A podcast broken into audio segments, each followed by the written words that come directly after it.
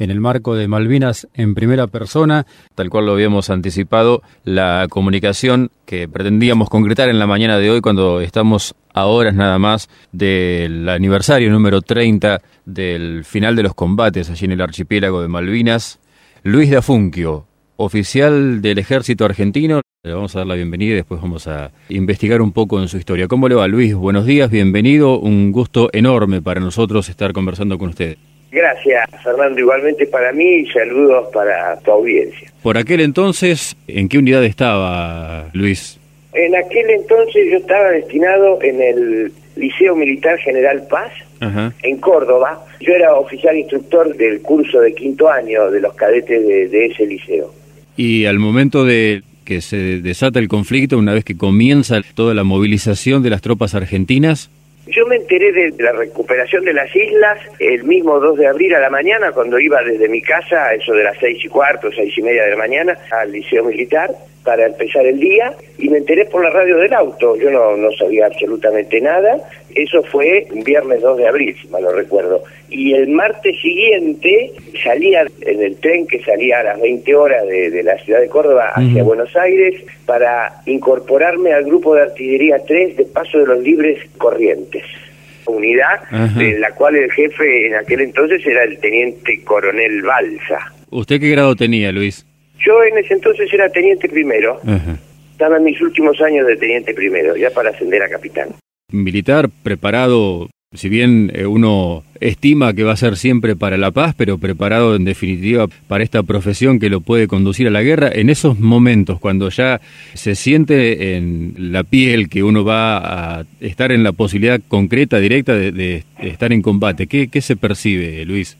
En realidad son tantas las actividades que hay que hacer en esas instancias que no hay muchas posibilidades de pensar demasiado, sino simplemente dedicarse a los preparativos finales para la posibilidad de entrar en combate. En este caso particular, nosotros viajamos durante una semana, prácticamente desde que salí de Córdoba hasta que el 13 de abril llegamos a las Islas Malvinas fue toda una etapa de preparativos, de traslados, de movimiento y en mi caso particular de conocer a los oficiales, suboficiales y soldados de ese grupo de artillería en el cual yo no estaba destinado. Claro. En realidad no se analiza demasiado contra quién se va a combatir, ni se tiene en cuenta ninguna otra consideración, simplemente prepararse para la posibilidad de entrar en combate, y son muchas cosas las que hay que tener en cuenta en esos momentos.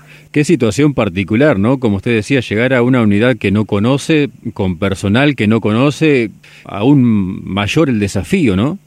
Sí, en cuanto al armamento y todo, es el, de dotación habitual en ese momento en el ejército, entonces no era eso una, una sorpresa. Pero sí en cuanto a la gente, conocerla, integrarse en esa estructura, eso es un poquito más complicado, pero como hay un objetivo superior y una necesidad superior, todo queda de lado y uno se integra rápidamente. Seguro.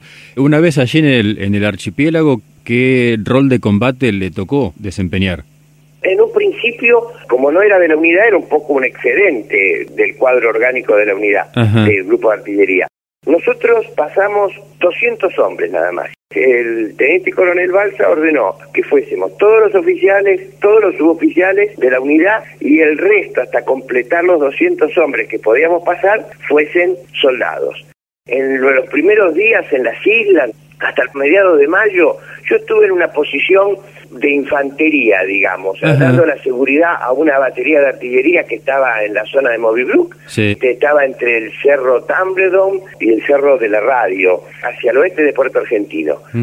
Cuando el primero de mayo comenzaron los cañoneos navales ingleses que se hacían durante la noche para evitar los barcos ser atacados por nuestros aviones y lo hacían lejos del alcance de los buses Otomelara, que eran de 12 kilómetros de alcance con que contaba la artillería. Los ingleses venían durante la noche. Para evitar eso, se llevaron a las islas dos cañones en realidad se iba a llevar toda una batería, que son seis piezas, pero pudieron pasar dos piezas nada más de cañones SOFMA de 155 milímetros, de 22 kilómetros de alcance, y que eran de la dotación del grupo de artillería 101 de Junín, provincia de Buenos Aires. una unidad en la que yo había estado destinado unos años antes. Llegaron esas dos piezas a órdenes de sus jefes de pieza y con los soldados sirvientes de esos cañones, que eran en total unos 25 hombres. Llegaron algunos oficiales, los dos suboficiales, el mecánico artillero, y entramos en posición en el Cerro Zapergil. Y a partir de ahí fue devolver los cañoneos navales su rol principal de combate o tenían alguna orden específica además de tratar de mantener alejados los barcos de la costa o de por lo menos que hagan el, menor daño posible. Sí, en realidad un buque no es un blanco de cañones de la artillería de campaña. Para disparar contra los buques hay que utilizar en todo caso misiles. Los barcos estacionaban más o menos a 16 kilómetros de la costa, de noche, como ya les dije, y detrás de la línea del horizonte. Esa distancia queda detrás de la línea del horizonte. Así que apenas se podía ver el resplandor como un relámpago lejano en el horizonte cuando mm. los buques disparaban. Y nosotros les tirábamos a través de la localización por intermedio de un radar de vigilancia que teníamos. Así localizábamos el buque y en base a ese eco que nos daba el radar disparábamos es muy difícil pegarle a un blanco tan pequeño como un barco con un proyectil de artillería, pero por lo menos era una forma de que el cañoneo no sea tan cómodo para ellos. Según un teniente de la Armada inglesa, tal David Sinker, él decía que los proyectiles nuestros caían a 50 yardas, es decir, son cerca de 50 metros. No estábamos tan lejos de pegarle al buque y ya cambiaron sus métodos para cañonear. Ya no se estacionaban y cañoneaban, sino que los disparaban en movimiento. Ya no era tan sencillo. Pero ellos eso lo hacían en forma diaria, minuciosa e impunemente, todas las noches. Qué bárbaro. ¿Las punterías con el famoso radar Racit? Sí, utilizábamos el radar Racit que lo manejaba un sargento primero, de apellido Arcasitas, y también usábamos el radar de vigilancia de defensa aérea que lo operaba un teniente primero, muy amigo mío, Rey del Castillo, que era de la unidad con asiento en Mar del Plata. Yo, en todas estas conversaciones, eh, a veces lo que más quiero destacar, porque como bien dijiste, yo era un profesional, pasé por un instituto militar, que fue el colegio militar durante cinco años para mi formación, para mi ingreso como oficial. Lo mismo, menos años, pero también lo hacen los suboficiales. Lo que yo quiero rescatar es la actitud y el comportamiento de los soldados. Al menos los que yo tuve a mis órdenes, pero en general es lo que pude ver. Yo no estuve en todos los lugares de las islas, pero en los lugares que estuve, el comportamiento de los soldados, que eran muchachos de 18 años, fue ejemplar. Fue realmente ejemplar. En 40 días que estuve yo con estos soldados de Junín, de combates intenso, de disparar durante la noche, con un material que es incómodo de operar porque es pesado, con el frío, con el cansancio, con las guardias. No recuerdo haber tenido que levantar el tono de voz porque alguien hiciera algo que estuviera mal. Eso es lo que más rescato. Y realmente me gustaría que en algún momento puedas comunicarte con alguno de los jefes de pieza que yo tuve en aquel entonces y con algunos de aquellos soldados. Me encantaría por un montón de cuestiones que ahora me aparecen en la cabeza escuchándolo, Luis, que es, por un lado, que usted dijo muchachos de 18 años y no chicos, que hay una diferencia notable, notable. A mí me hace muchísimo ruido cuando escucho decir los chicos de la guerra. He considerado desde mis 19 años, cuando me tocó hacer la colimba, que aquel que una vez, una vez se puso el uniforme del ejército argentino dejó de ser un chico. Y por otra parte, porque entiendo que se los minimiza y se los subestima llamándolos los chicos de la guerra, precisamente por haber conocido testimonio de lo que usted acaba de decir, que tuvieron un desempeño realmente importantísimo. Sí, nada hubiésemos podido hacer sin ellos. Yo no puedo disparar dos cañones, ni lo puedo hacer yo, ni lo puedo hacer con los dos jefes de pieza, ni, ni lo puedo hacer con el subteniente Pérez, ni con el mecánico artillero. Necesitábamos de todos y de cada uno de los soldados, mm. que funcionaran como un equipo. Y realmente lo hicieron, a pesar de que yo también recién los conocí a ellos. Sí, sí. sí es más, algún jefe de pieza, si hablas con ellos, te van a decir, ellos se habían trasladado de Junín hasta Puerto San Julián, creo, por ahí. Y antes de pasar a las islas, los jefes de pieza, aclaro que eran soldados que ya habían sido de baja y habían sido reincorporados, ¿no? Sí. Los jefes de pieza le dijeron, miren que pasamos a las islas y vamos a la guerra, el que no quiera venir, que no venga, me lo contestan mañana. Y estos muchachos le dijeron, mi cabo, cabos eran los jefes de pieza, mi cabo, si usted va, nosotros vamos con usted. Porque yo cuando fui el 13 de abril no pasaba nada.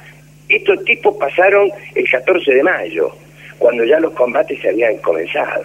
Claro. Y se allanaron a perder la vida. ¿Sabían realmente a lo que iban?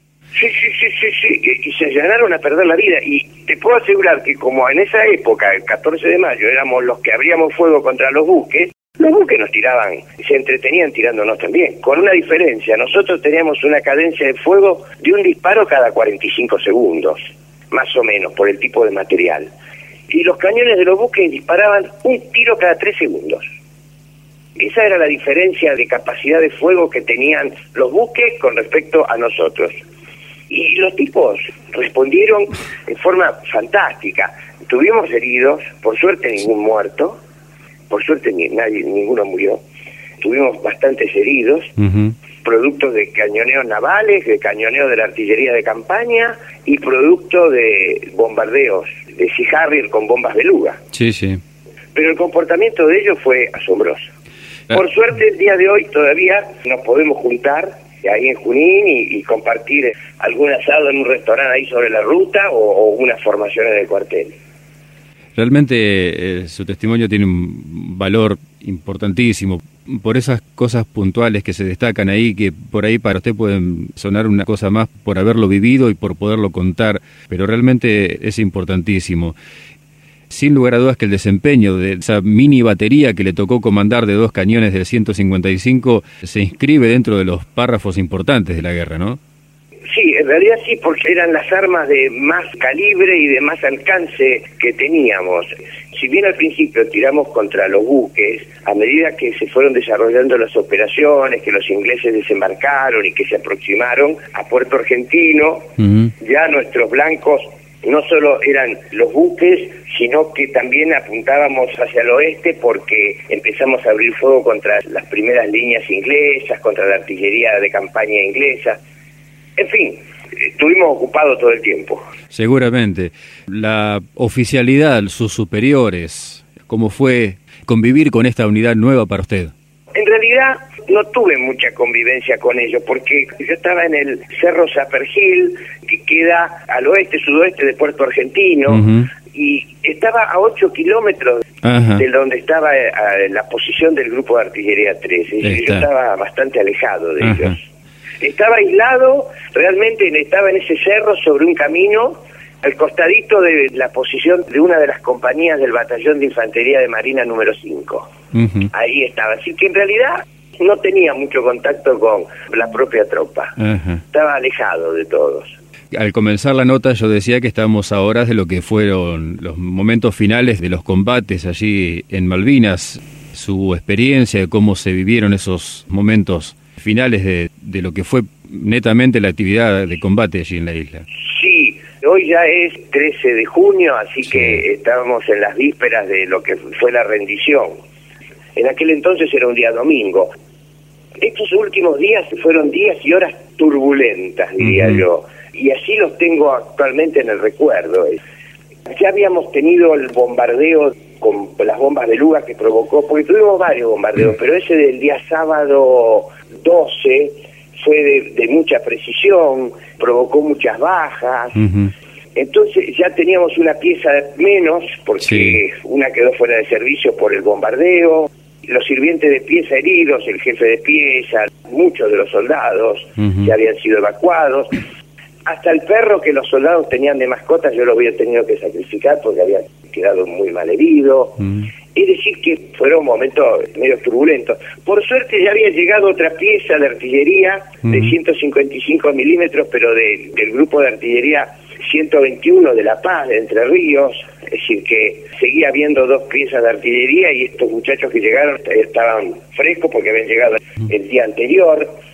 Nosotros cambiamos de posición, nos fuimos de Zapergil, nos fuimos un poquito hacia el este porque ya estábamos dentro de las posibilidades del alcance del fuego directo de la infantería y no es una posición ideal para la artillería estar dentro del fuego de las armas livianas. Sí, sí, De hecho, esa noche la noche del 13 al 14 de junio, el Cerro Zapergil fue tomado por los ingleses. Es decir, que nosotros nos fuimos un poquito, nos alejamos un poquito hacia el este, unos kilómetros, para poder seguir cumpliendo con la misión sin estar bajo el fuego de armas livianas, que no es lo ideal para la artillería. Claro. Así que bueno, fueron días y horas complejas, con ya muchas noches sin dormir, Mm. muchas noches sin dormir, o durmiendo de ratitos. Entonces el agotamiento hace que medio que estés anestesiado. ¿no? Seguro. Usted hablaba por dos veces de, esta charla de las bombas beluga y yo quiero que usted eh, le explique a, los oyentes de qué se trata porque no es un bombardeo convencional de las bombas beluga. No, no, no, no, no es lo habitual, o al menos yo no, no sabía lo que era. En esa última semana habíamos recibido cuatro o cinco ataques de aviones Sea Harrier ingleses, pero nos atacaban con misiles y como estábamos en la pendiente de un cerro Mm. y ellos venían del otro lado, los proyectiles pasaban sobre nuestras cabezas y caían 400, 500 metros atrás nuestro. Sí. Así que no pasaba nada. Pero esa mañana del sábado, en lugar de tirar con misiles que tenían una trayectoria rasante, tiraron con bombas. Desprendieron dos aviones que desprendieron las bombas. Yo recuerdo los puntos negros de los aviones, así venían en vuelo muy rasante, Sí. y que desprendían algo y después empezó a explotar. Son bombas grandes, pero que desparraman cantidad de bombas más pequeñas Sí. que se fragmentan como perdigones de escopeta. Tienen cantidad de perdigones de acero muy chicos ujú. que son muy dañinos. Son bombas antipersonales, Claro. en realidad. Claro, Ya te digo, ni el perro se salvó. claro. Si caen cerca, en la zona no dejan nada. ¿eh? Seguro. Son Seguro. cantidades de bombitas chiquitas que se dispersan por el terreno y explotan y bueno, Ujú. se fragmentan de esa manera o tienen esos perdigones para dispersarse y para provocar bajas. Muchísimo daño. Luis, Sí. eh, una vez firmada la rendición, ¿cómo continuó su historia allí en las islas? Bueno, una vez que se produjo la rendición, yo fui separado de los oficiales y de los soldados con los que estuve combatiendo. Ellos volvieron al continente y yo quedé un mes más prisionero. 15 días estuve junto con otros 600 más, ¿no? Éramos 600, 650 prisioneros de guerra. Muy poquitos soldados, algunos suboficiales y la mayoría éramos oficiales. Eh, estuve del 14 de junio al 14 de julio, los primeros 15 días estuvimos en San Carlos, Sí. adentro del edificio de un viejo frigorífico, y después de los primeros días de julio nos pudimos bañar en la playa, armaron un- una especie de baño ahí muy de circunstancia, y los otros 15 días los pasé en un buque, que es un transbordador que en su vida habitual del buque hacía el viaje de Londres a Hamburgo. Saint Edmund se llamaba el barco. Sí. Ahí pasamos los otros 15 días y después nos dejaron en Puerto Madryn. Mi vida de prisionero fue relativamente cómoda porque en realidad son muy profesionales los ingleses, tuvieron un trato muy bueno, inclusive me pagaron un sueldo, muy poquito porque fueron ocho libras esterlinas, pero a los costos que había en el buque me sirvió para comprar algunas cosas inclusive me sobraron algunos pesos. Pero el trato fue muy amable, sí, en realidad ya empezamos hasta a comer un poco mejor y todo. Claro.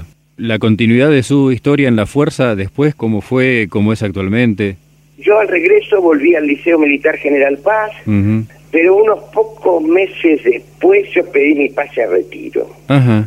Solicité pasar a retiro yo, en realidad fueron todos los años posteriores, y unos cuantos años posteriores, fueron bastante también turbulentos. Me costó mucho ubicarme, me costó mucho este reacomodarme en mi vida laboral y en mi vida personal. Ajá. No, no es, no es fácil. Seguro. Yo creo que lo que más afecta es la responsabilidad de las vidas humanas que de uno dependen.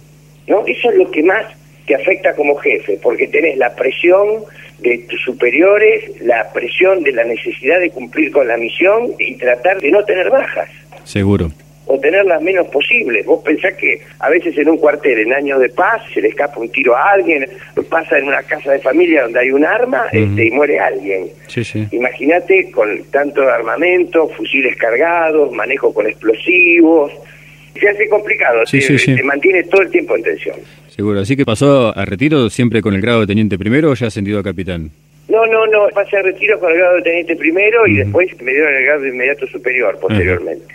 Luis, nuestro agradecimiento, nuestro reconocimiento como argentino orgullosísimo por lo que han brindado en esta parte tan particular de la historia que nos tocó vivir, agradecerle por estos minutos, mandarle un, gran abrazo y bueno, sabe que de este lado también hay gente que se interesa y se preocupa por lo que ustedes han vivido y han hecho. ¿eh? Bueno, muchísimas gracias, Fernando. Saludos a todos y muchas gracias.